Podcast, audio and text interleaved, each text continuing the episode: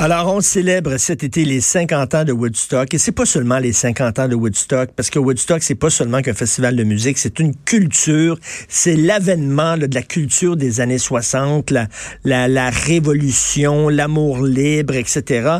Et là, il y a deux, il y a deux écoles là-dessus. Il y en a qui disent c'est fantastique, c'était vraiment là, enfin, l'homme s'est libéré de ses chaînes et c'était le début d'une libération morale et bon, des, on, on, on, coupé avec les anciennes valeurs, mais il y a des gens comme les philosophes français Luc Ferry, Michel Onfray, Pascal Bruckner, Alain, Alain Finkielkraut. Euh, et je suis assez d'accord avec eux qui disent non, c'était au contraire la victoire de la société de consommation.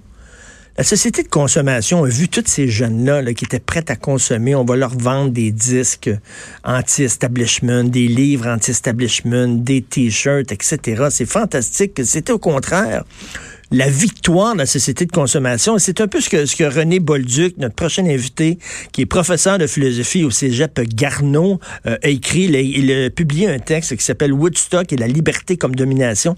Un excellent texte d'ailleurs qui avait été euh, publié dans, dans, Le Devoir. Bonjour, Monsieur Bolduc. Oui, bonjour. Alors, si, si je me trompe pas, là, très bien, merci beaucoup d'être là. Si je me trompe pas, vous aussi, vous croyez que c'est un peu la victoire de la société de consommation, Woodstock? Ça demeure, euh, à mon avis, aussi des années euh, fascinantes, les années 60. Euh, vous l'avez mentionné. moi, je les ai pas vécues. J'étais quand même dans le monde dans ces années-là, mais c'est par après. Hein, on est allé sur la Lune. Eh il y a eu Charles Manson, c'est le Vietnam, Martin Luther King. j'ai quasiment un, rapport fantasmé face à, ces années-là. Hein. C'est le, le, mouvement du civil rights, le LSD, hippie, tout ben ça. Oui. Bon, mais évidemment, comme vous l'avez dit, il faut en revenir. Et euh, selon Pierre Delannoy, euh, auteur de l'aventure hippie, Woodstock, euh, c'est un peu, c'est l'apogée et, la fin de l'idéal de sortie de la société de consommation. Ils voulaient faire de l'argent, les organisateurs mmh, euh, mmh. du festival Woodstock. Ils s'en sont pas cachés. Sur le coup, ils en ont perdu, mais par après, c'est devenu, euh, comme euh, vous, vous l'avez euh, mentionné, une marque de commerce, un peu comme la casquette de Che Guevara. Et, et... Eh ben exactement, comme ben, au début, là, mettons, moi je connais bien le cinéma. Là. dans les années 60, les jeunes n'allaient plus au cinéma. Et là, soudainement, il y, y, a deux gars qui ont fait un film qui s'appelle Easy Rider, et soudainement, ça a attiré les jeunes au cinéma. Et là, les grands studios ont dit, ah, ah, ah, tiens, voici la recette. On va faire des films sur des, des délinquants, sur des, sur des révolutions sur des gens, des gens anti-establishment. Donc, le discours de ces films-là était très anti-société de consommation, mais ça faisait partie, ça existait pour vendre des tickets, pour faire de l'argent. Ah, euh, oui, absolument. Là. Et, et puis, euh, comme je pense que c'est John Lennon qui le disait, euh, révolutionnaire aujourd'hui signifie euh, gagner des millions oui. à, à, vendre des disques. Mais si, si euh, vous permettez, je, oui. je, reviendrai à mon devoir de, oui, de tout à fait. concernant euh, ce philosophe euh, d'origine allemande, Herbert Marcuse, qui est tombé euh, dans l'oubli aujourd'hui. Oui. Il faut, faut le reconnaître, mais dans ces années-là, c'était une rock star. Et j'ai basé mon... Ben, je ne sais pas si vos auditeurs, euh, bon, ils sont au courant de, de l'exercice, là, c'est-à-dire on prend un philosophe mmh. et puis on, on, applique ses idées à un phénomène. Et là, moi, j'ai décidé d'associer euh, Herbert Marcuse à, au, à Woodstock. Ça ne veut pas dire qu'il était présent et tout, mais bon, il a vécu la même époque. Et cette, il a écrit deux ouvrages très importants euh, qui ont euh, marqué l'époque euh, dans les années 60. C'est Eros et civilisation et l'homme unidimensionnel. Et lui, il critiquait, critiquait la société de consommation, Marcuse. Absolument. Ah oui. Et, et lui, il associait les idées de Freud et de Karl Marx. C'est un marxiste, hein, mais mm. il, il, se sert de ses sa nouveauté à lui, il y a Wilhelm Reich qui en avait déjà euh, parlé, mais lui, c'est de, de critiquer la société à, partir des idées de Freud, par exemple, euh, la libido. Hein, la libido, c'est l'énergie euh, érotique, c'est les pulsions sexuelles. Euh, D'après Marcuse, dans le système capitaliste, bien cette énergie érotique-là est mise ou détournée plutôt pour l'exploitation. Et c'est ça. Et Reich, Reich disait, on devrait utiliser notre libido, notre énergie, notre désir érotique, au contraire, pour se libérer de nos chaînes. Et, et lui, il disait, plus tu vas baiser, plus tu vas euh, euh, adopter l'amour libre, plus que tu, plus que tu vas, euh, moins tu vas accepter d'être d'être limité dans ta vie et plus tu vas avoir bon un sentiment révolutionnaire. C'est ça qu'il disait. Il disait qu'il y avait entre l'amour libre et la révolution, il y avait un lien de cause à effet.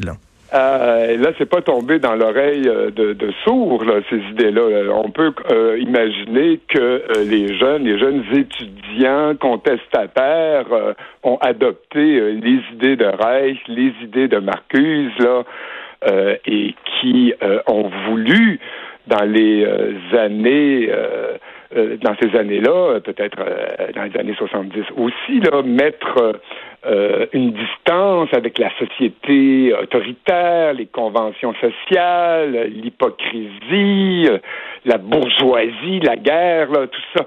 Il voulait redevenir vrai, hein, redevenir authentique. Je, je m'en moque pas. Moi, je trouve ça très sympathique, mais hein, mais, mais, en même temps, en même temps, c'est l'amour libre, là, c'est une belle idée de départ, mais qu'est-ce que ça a donné? Ça a couché du club men, ça a couché des films porno, ça a couché des sex shops, ça a couché de, ça a couché de toute une industrie, justement, ça a couché ah d'une nouvelle société de consommation.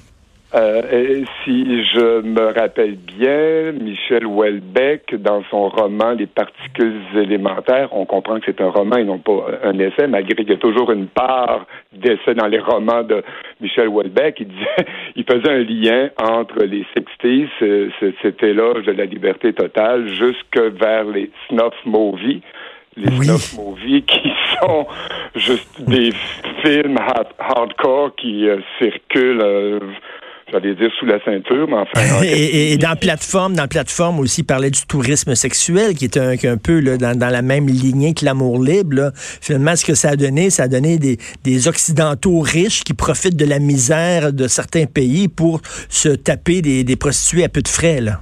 Oui, alors là, on est dans les dans les débordements, évidemment, dans les exagérations, dans les dérapages de, de la liberté. Et Marcuse, je reviens à mon Marcuse, quand il parlait de, sexualité, il, parlait bon de l'amour qu'on voulait libre, c'est ce que j'écris dans mon devoir de, philo. Il va dire faut faire attention là, euh, il faut pas mélanger les choses. Euh, l'hypersexualisation, par exemple, euh, la li, c'est pas de la libération.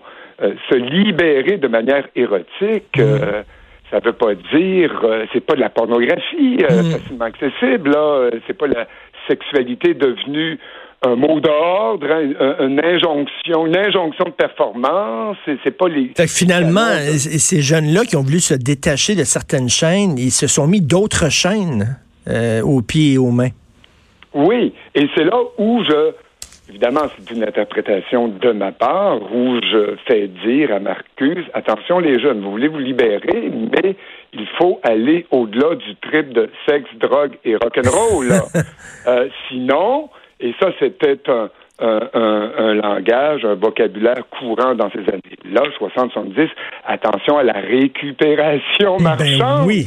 Ben oui. de vos idées que vous voulez nobles, le retour à la terre, à la communauté, on va élever les enfants ensemble et tout. Euh, attention à la récupération marchande de, toute votre affaire là, et comme, il, comme il est arrivé à Woodstock, d'ailleurs. Et vous, là, euh, je, vous adore, parce que, tu sais, quand, j'ai lu votre texte, puis je me disais, un prof de philo, mettre ça en ondes, tu sais, des fois, ils sont plates en maudit. J'aurais adoré J'aurais adoré vous avoir comme prof de philo et je vous ben donne, je vous donne tout de suite un rendez-vous la semaine prochaine parce que je veux vous parler d'une autre affaire.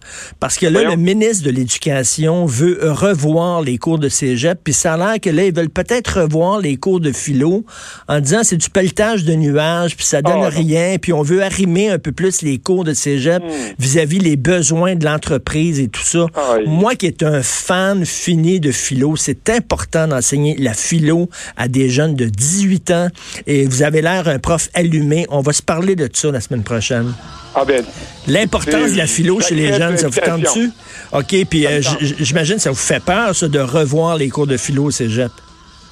Euh, je faut jamais oublier qu'on enseigne justement à des jeunes de 17, 18, 19 ans et qu'on n'est pas à l'université et que devant nous, il y a des gens qui sont en, en, informatique, en administration, il y a du mm. préuniversitaire.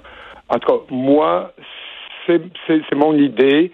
Et euh, enfin, j'accepte l'invitation. Oui, oui, mais c'est pas facile d'enseigner la philo à des gens justement qui veulent s'en aller en informatique puis qui se disent à quoi ça sert moi la philo dans ma vie? Déjà la question à quoi ça sert, on peut la, critiquer. Euh, dans un monde euh, utilitariste, oui, ben à quoi ça sert? À quoi ça sert l'art? À quoi ça sert la musique? À quoi ça sert euh, les... Bon, c'est une question qui est un peu biaisée. Là, ben non, mais on s'en parlera la semaine prochaine. C'est un vrai rendez-vous. Professeur de philosophie au Cégep Garneau, maudit, j'aurais aimé ça vous avoir. Merci, M. René Bolduc. Bonne journée. Merci, bonne journée.